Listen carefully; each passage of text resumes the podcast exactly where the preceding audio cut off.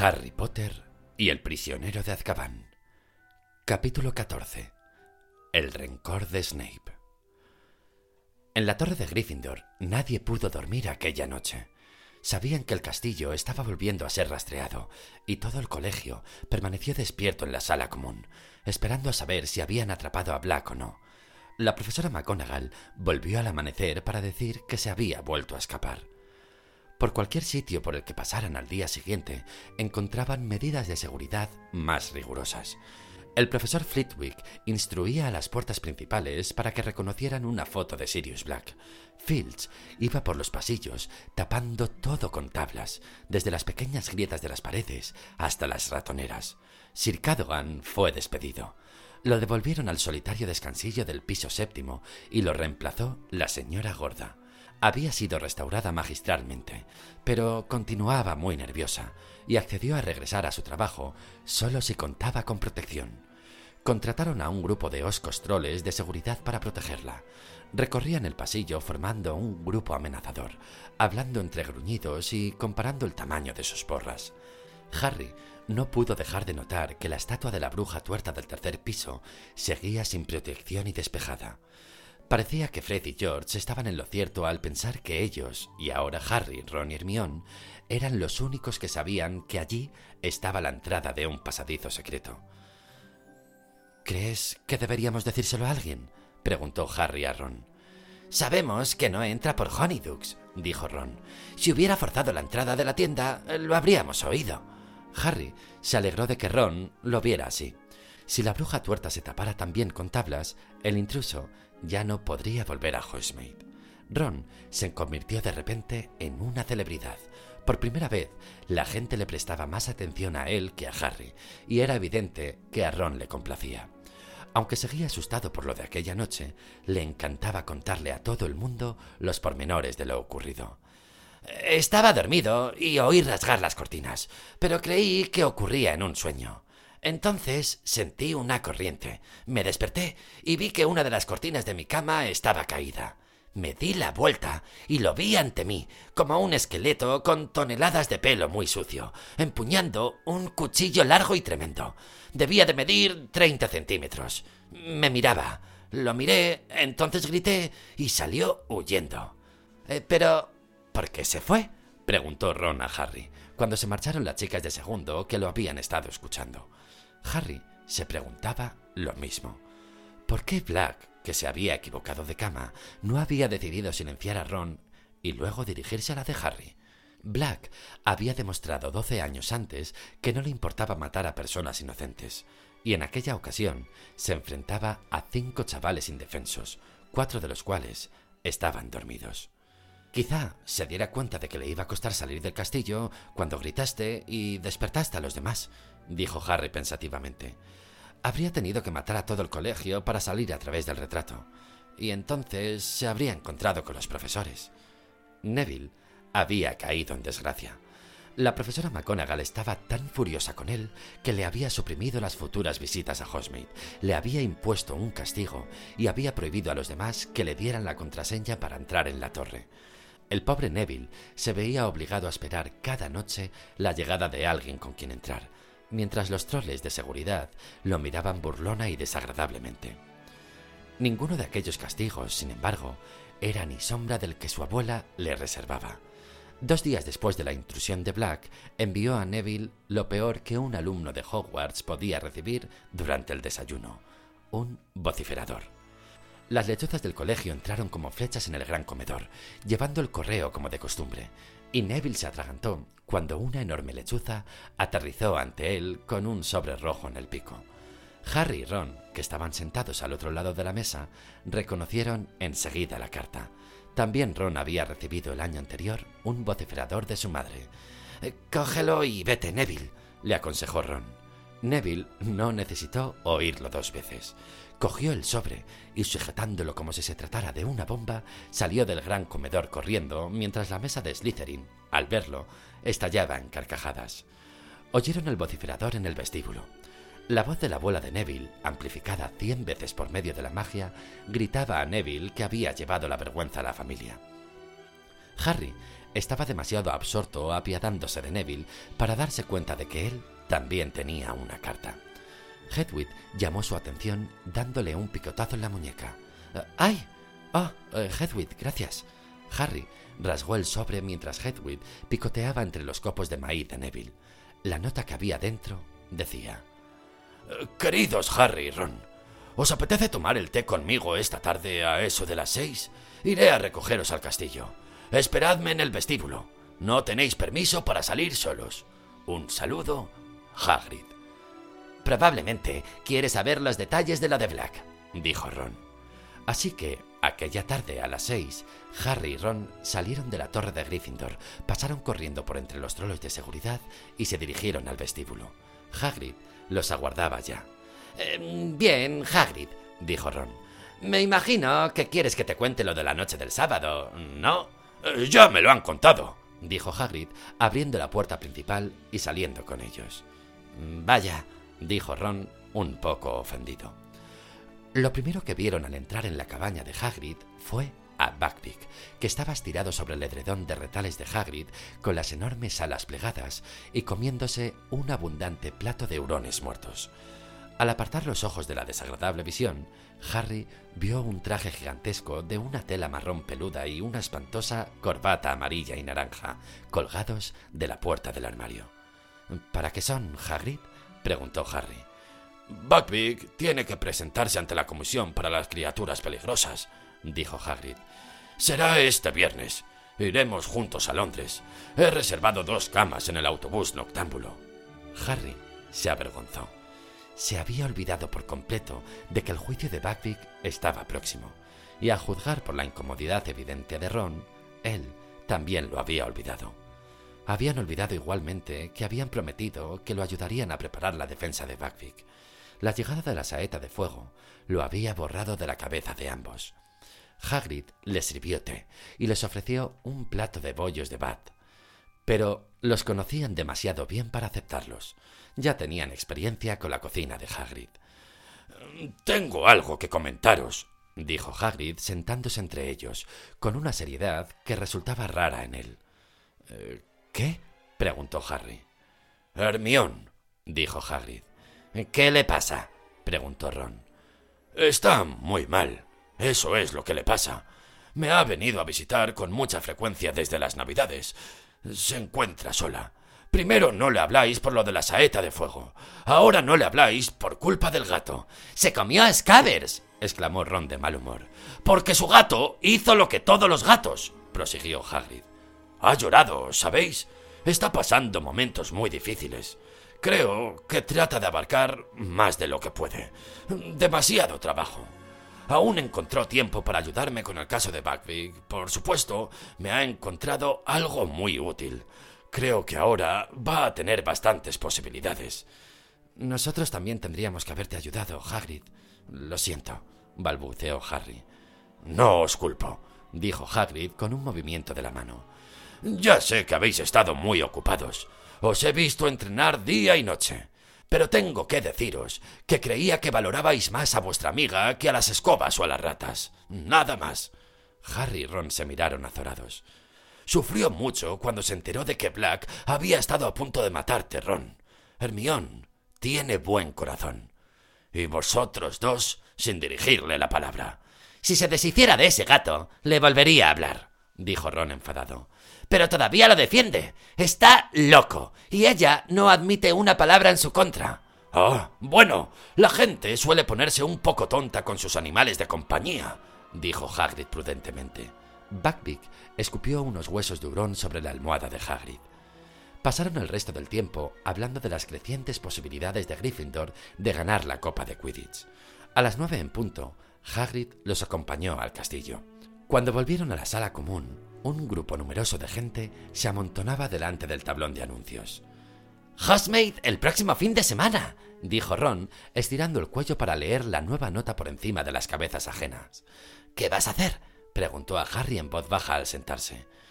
Bueno, Fields no ha tapado la entrada del pasadizo que lleva a Honeydukes, dijo Harry aún más bajo. Harry, dijo una voz en su oído derecho. Harry se sobresaltó, se volvió y vio a Hermión sentada a la mesa que tenía detrás, por un hueco que había entre el muro de libros que la ocultaba. Harry, si vuelves otra vez a Hogsmeade, le contaré a la profesora McGonagall lo del mapa. ¿Oyes a alguien, Harry? masculló Ron sin mirar a Hermión. Ron, ¿cómo puedes dejarle que vaya? Después de lo que estuvo a punto de hacerte Sirius Black. Hablo en serio. Le contaré. Así que ahora quieres que expulsen a Harry, dijo Ron furioso. ¿Es que no has hecho ya bastante daño a este curso, Hermión? Hermión abrió la boca para responder, pero Croxas saltó sobre su regazo con un leve bufido. Hermión se asustó de la expresión de Ron, cogió a Croxas y se fue corriendo hacia los dormitorios de las chicas. Entonces, ¿qué te parece? preguntó Ron a Harry, como si no hubiera habido ninguna interrupción. Venga, la última vez no viste nada, ni siquiera has estado todavía en Zonco. Harry miró a su alrededor para asegurarse de que Hermión no podía oír sus palabras. De acuerdo, dijo, pero esta vez cogeré la capa invisible. El sábado por la mañana, Harry metió en la mochila la capa invisible, guardó en el bolsillo el mapa del merodeador y bajó a desayunar con los otros. Hermión no dejaba de mirarlo con suspicacia, pero él evitaba su mirada y se aseguró de que ella lo viera subir la escalera de mármol del vestíbulo mientras todos los demás se dirigían a las puertas principales. Adiós, Harry, le dijo en voz alta. Hasta la vuelta. Ron se sonrió y guiñó un ojo. Harry subió al tercer piso a toda prisa, sacando el mapa del merodeador mientras corría. Se puso en cuclillas detrás de la bruja tuerta y extendió el mapa. Un punto diminuto se movía hacia él. Harry lo examinó entornando los ojos. La minúscula inscripción que acompañaba el puntito decía Neville Longbottom. Harry sacó la varita rápidamente, musitó Disendio y metió la mochila en la estatua, pero antes de que pudiera entrar por ella, Neville apareció por la esquina. Eh, Harry, había olvidado que tú tampoco ibas a Hogsmeade. Eh, hola, Neville, dijo Harry, separándose rápidamente de la estatua y volviendo a meterse el mapa en el bolsillo. Eh, ¿Qué haces? Nada, dijo Neville, encogiéndose de hombros.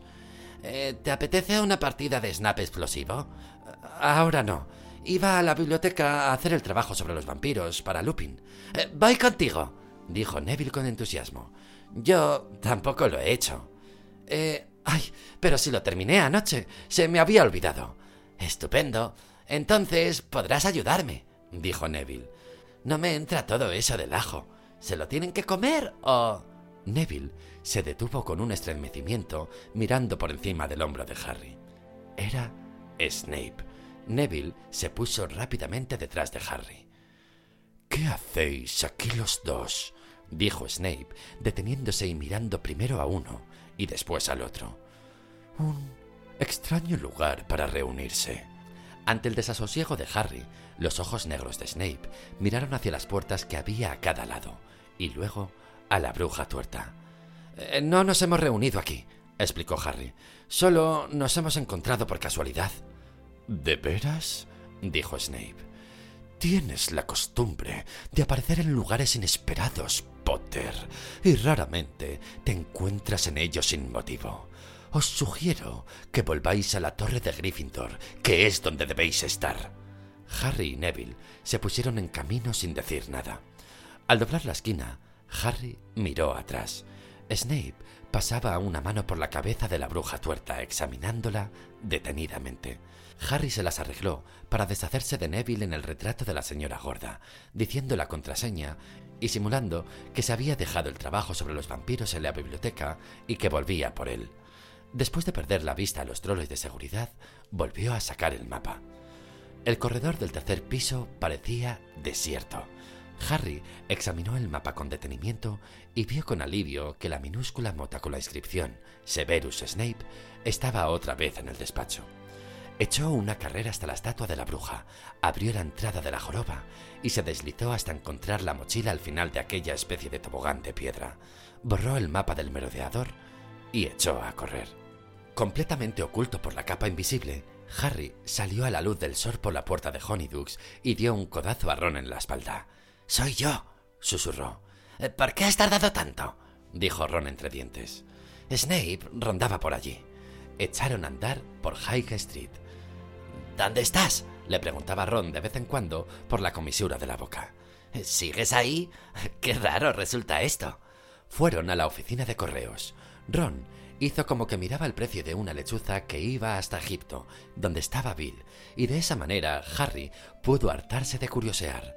Por lo menos 300 lechuzas ululaban suavemente, desde las grises grandes hasta las pequeñísimas scoops, solo entregas locales, que cabían en la palma de la mano de Harry.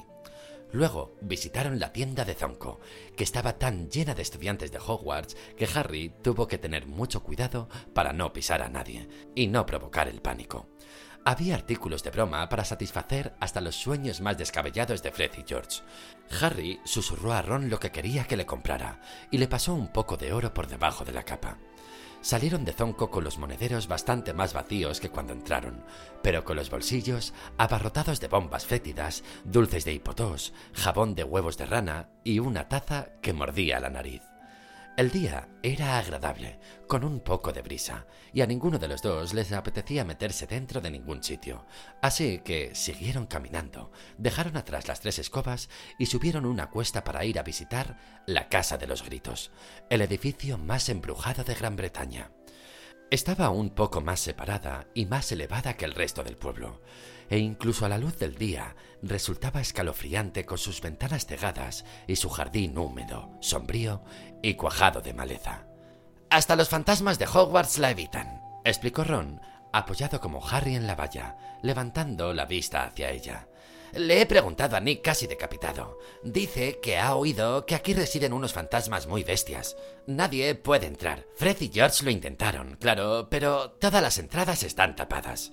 Harry, agotado por la subida, estaba pensando en quitarse la capa durante unos minutos cuando oyó voces cercanas. Alguien subía hacia la casa por el otro lado de la colina. Un momento después apareció Malfoy, seguido de cerca por Craft Goyle. Malfoy decía, En cualquier momento recibiré una lechuza de mi padre. Tengo que ir al juicio para declarar por lo de mi brazo. Tengo que explicar que lo tuve inutilizado durante tres meses. Kraft y Goyle se rieron.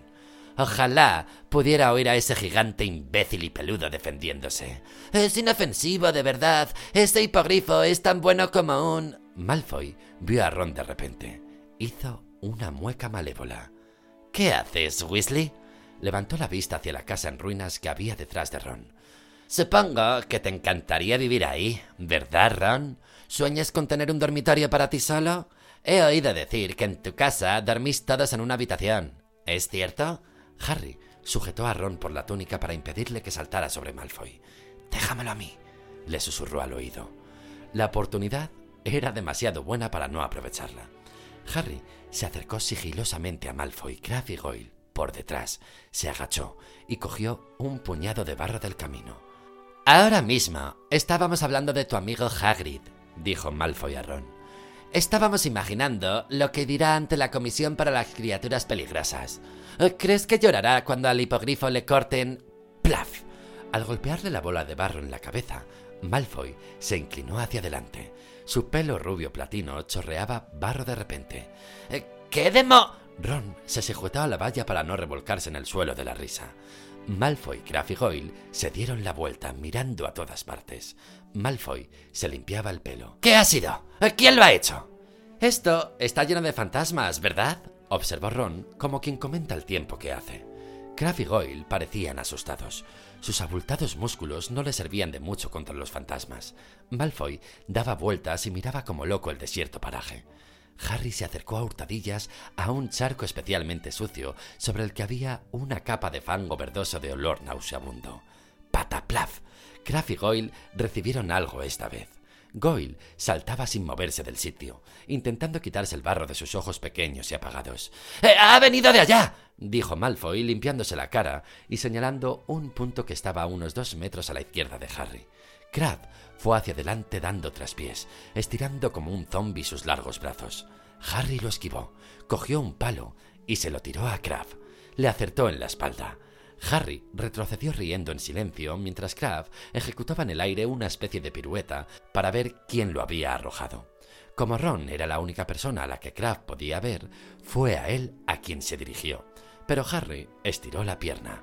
Crab tropezó, trastabilló y su pie grande y plano pisó la capa de Harry, que sintió un tirón y notó que la capa le resbalaba por la cara. Durante una fracción de segundo, Malfoy lo miró fijamente. ¡Ah! gritó, señalando la cabeza de Harry. Dio media vuelta y corrió colina abajo como un alma que llevara al diablo, con Kraft y Goyle detrás. Harry se puso bien la capa, pero ya era demasiado tarde.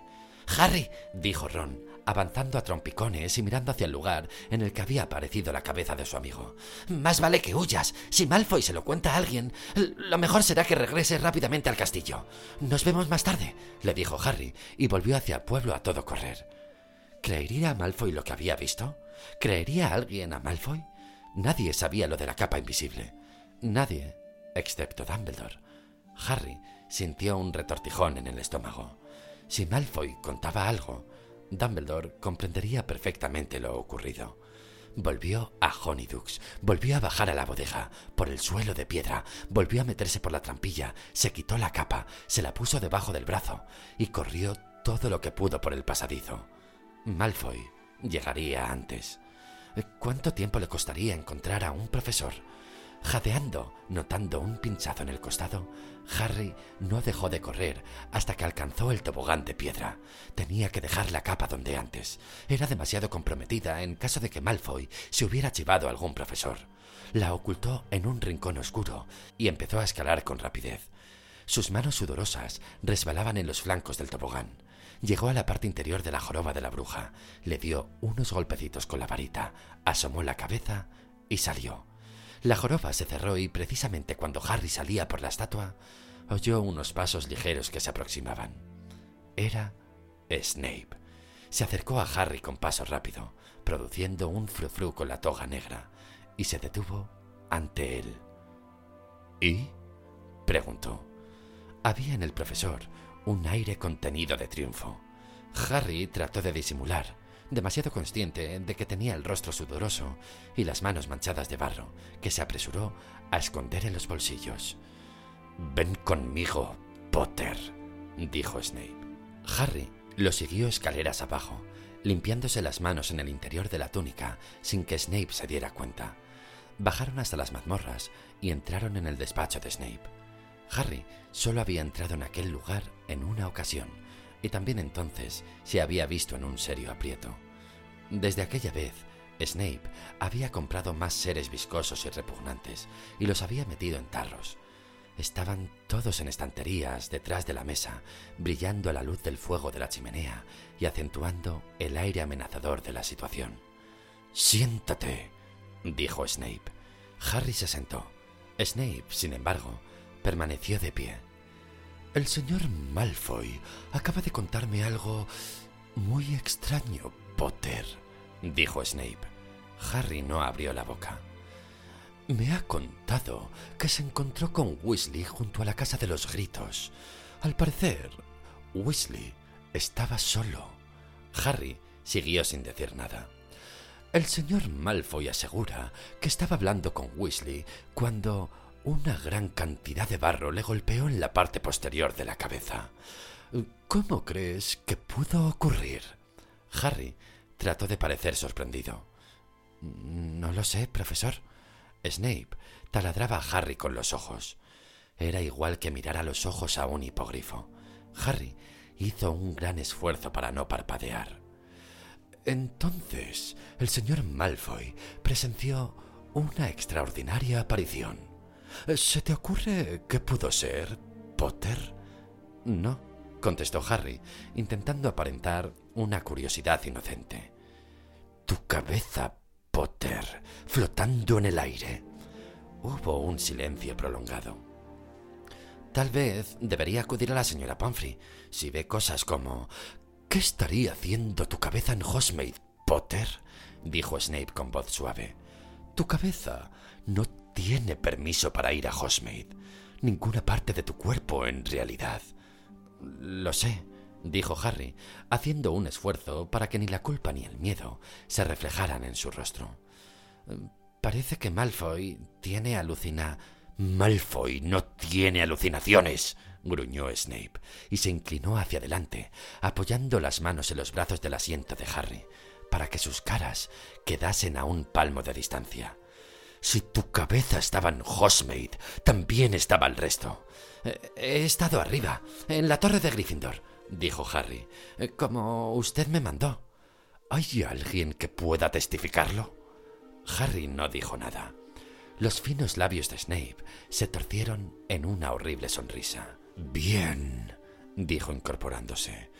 Todo el mundo, desde el ministro de magia para abajo, trata de proteger de Sirius Black al famoso Harry Potter. Pero el famoso Harry Potter hace lo que le da la gana. Que la gente vulgar se preocupe de su seguridad. El famoso Harry Potter va donde le apetece, sin pensar en las consecuencias. Harry guardó silencio. Snape le provocaba para que revelara la verdad, pero no iba a hacerlo.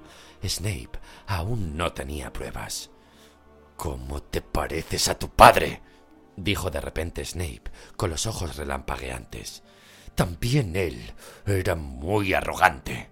No era malo jugando al Quidditch, y eso le hacía creerse superior a los demás. Se pavoneaba por todas partes con sus amigos y admiradores.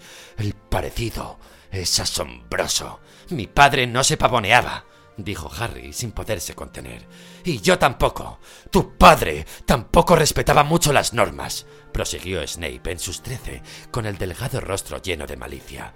Las normas eran para la gente que estaba por debajo, no para los ganadores de la Copa de Quidditch. Era tan engreído. ¡Cállese! Harry se puso en pie. Lo invadía una rabia que no había sentido desde su última noche en Private Drive. No le importaba que Snape se hubiera puesto rígido, ni que sus ojos negros lo miraran con un fulgor amenazante. ¿Qué has dicho, Potter? Le he dicho que deje de hablar de mi padre. Conozco la verdad. Él le salvó a usted la vida. Dumbledore me lo contó. Si no hubiera sido por mi padre, usted ni siquiera estaría aquí. La piel cetrina de Snape se puso del color de la leche agria. ¿Y el director te contó las circunstancias en que tu padre me salvó la vida? susurró. ¿O consideró que esos detalles eran demasiado desagradables para los delicados oídos de su estimadísimo Potter? Harry se mordió el labio. No sabía cómo había ocurrido y no quería admitir que no lo sabía. Pero parecía que Snape había adivinado la verdad. Lamentaría que salieras de aquí con una falsa idea de tu padre, añadió con una horrible mueca. ¿Imaginabas algún acto glorioso de heroísmo? Pues permíteme que te desengañe. Tu santo padre y sus amigos me gastaron una broma muy divertida que habría acabado con mi vida si tu padre no hubiera tenido miedo en el último momento y no se hubiera echado atrás. No hubo nada heroico en lo que hizo. Estaba salvando su propia piel tanto como la mía. Si su broma hubiera tenido éxito, lo habrían echado de Hogwarts. Snape enseñó los dientes irregulares y amarillos. Da la vuelta a tus bolsillos, Potter, le ordenó de repente. Harry no se movió. Oía los latidos que le retumbaban en los oídos. Da la vuelta a tus bolsillos o vamos directamente al director. ¡Dales la vuelta, Potter! Temblando de miedo, Harry sacó muy lentamente la bolsa de artículos de broma de Zonko y el mapa del merodeador. Snape cogió la bolsa de Zonko. Todo me lo ha dado Ron, dijo Harry, esperando tener la posibilidad de poner a Ron al corriente antes de que Snape lo viera. Me lo trajo de Hogsmeade la última vez. ¿De verdad? ¿Y lo llevas encima desde entonces? ¡Qué enternecedor! ¿Y esto? ¿Qué es? Snape acababa de coger el mapa. Harry hizo un enorme esfuerzo por mantenerse impasible. Un trozo de pergamino que me sobró, dijo encogiéndose de hombros. Snape le dio la vuelta, con los ojos puestos en Harry. Supongo que no necesitarás un trozo de pergamino tan viejo, dijo. ¿Puedo tirarlo? Acercó la mano al fuego. No, exclamó Harry rápidamente. ¿Cómo? dijo Snape. Las aletas de la nariz le vibraban. ¿Es otro precioso regalo del señor Weasley? ¿O es otra cosa? Quizá una carta escrita con tinta invisible o tal vez instrucciones para llegar a Hogsmeade evitando a los dementores.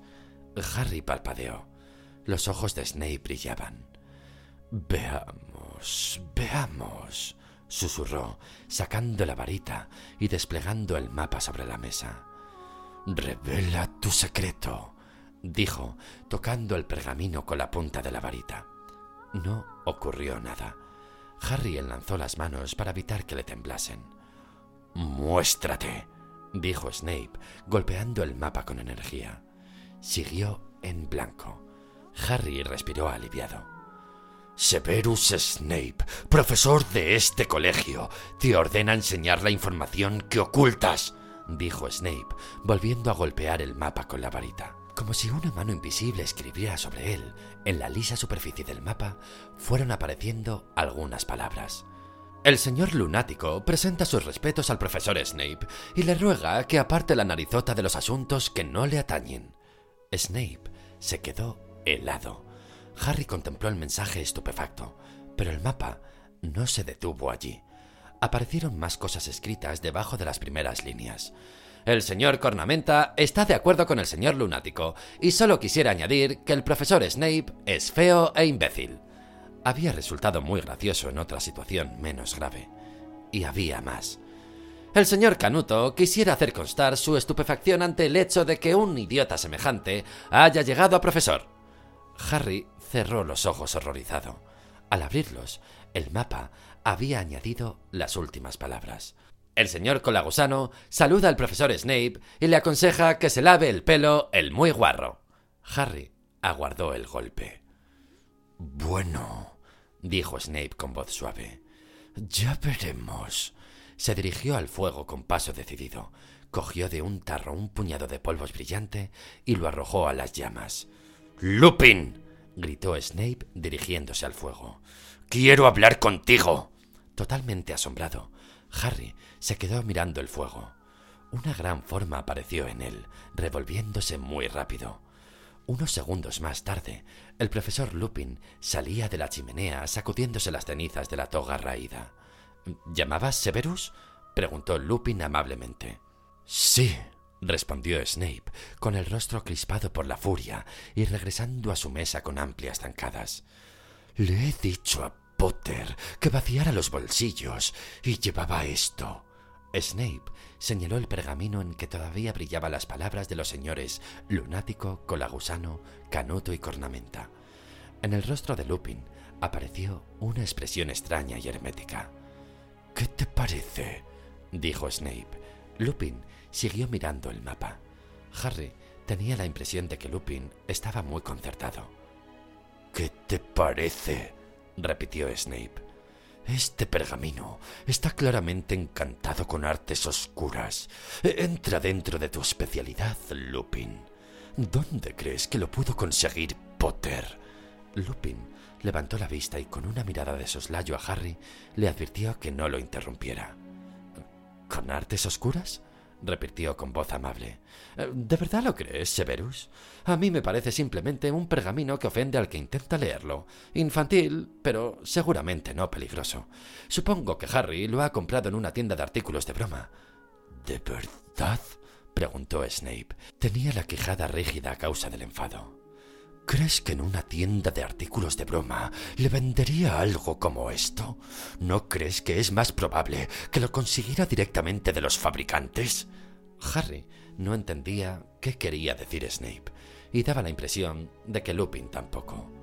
Eh, ¿Quieres decir del señor Colagusano o cualquiera de estas personas? preguntó. Eh, Harry, ¿conoces alguno de estos señores? No, respondió rápidamente Harry. ¿Lo ves, Severus? Dijo Lupin, volviéndose hacia Snape. Eh, creo que es de Zonko. En ese momento entró Ron en el despacho. Llegaba sin aliento. Se paró de pronto delante de la mesa de Snape, con una mano en el pecho e intentando hablar. Eh, yo eh, le di a Harry ese objeto, dijo con la voz ahogada. Lo compré en Zonko hace mucho tiempo. Bien, dijo Lupin dando una palmada y mirando contento a su alrededor. Eh, parece que eso lo aclara todo. Eh, me lo llevo, Severus, si no te importa. Plegó el mapa y se lo metió en la toga. Eh, Harry Ron, venid conmigo. Tengo que deciros algo relacionado con el trabajo sobre los vampiros. discúlpanos, Severus. Harry no se atrevió a mirar a Snape al salir del despacho. Él, Ron y Lupin hicieron todo el camino hasta el vestíbulo sin hablar. Luego, Harry se volvió a Lupin. Señor profesor, yo no quiero disculpas, dijo Lupin. Echó una mirada al vestíbulo vacío y bajó la voz. Da la casualidad de que sé que este mapa fue confiscado por el señor Fields hace muchos años. Eh, sí, sé que es un mapa, dijo antes los asombrados Harry y Ron. No quiero saber cómo ha caído en vuestras manos. Me asombra, sin embargo, que no lo entregarais, especialmente después de lo sucedido en la última ocasión en que un alumno dejó por ahí información relativa al castillo. No te lo puedo devolver, Harry. Harry ya lo suponía y quería explicarse. Pero, ¿por qué pensó Snape que me lo habían dado los fabricantes? Porque los fabricantes de estos mapas habrían querido sacarte del colegio. Habrían pensado que era muy divertido. ¿Los conoce? Dijo Harry impresionado. Nos hemos visto, dijo Lupin lacónicamente. Miraba a Harry más serio que nunca. No esperes que te vuelva a encubrir, Harry. No puedo conseguir que te tomes en serio a Sirius Black, pero creía que los gritos que oyes cuando se te aproximan los dementores te habían hecho algún efecto. Tus padres dieron su vida para que tú siguieras vivo, Harry, y tú les correspondes muy mal, cambiando su sacrificio por una bolsa de artículos de broma. Se marchó, y Harry se sintió mucho peor que en el despacho de Snape. Despacio, subieron la escalera de mármol. Al pasar al lado de la estatua de la bruja tuerta, Harry se acordó de la capa invisible. Seguía allí abajo, pero no se atrevió a ir a por ella. Es culpa mía, dijo Ron de pronto. Yo te persuadí de que fueras. Lupin tiene razón. Fue una idiotez. No debimos de hacerlo. Dejó de hablar. Habían llegado al corredor en el que los troles de seguridad estaban haciendo la ronda y por el que Hermión avanzaba hacia ellos. Al verle la cara, a Harry no le cupo ninguna duda de que estaba enterada de lo ocurrido. Sintió una enorme desazón. ¿Se lo habría contado a la profesora McGonagall? ¿Has venido a darte el gusto? le preguntó Ron cuando se detuvo la muchacha. ¿O acabas de delatarnos? No, respondió Hermión. Tenía en las manos una carta y el labio le temblaba. Solo creí que debíais saberlo. Hagrid ha perdido el caso. Van a ejecutar a Buckbeak.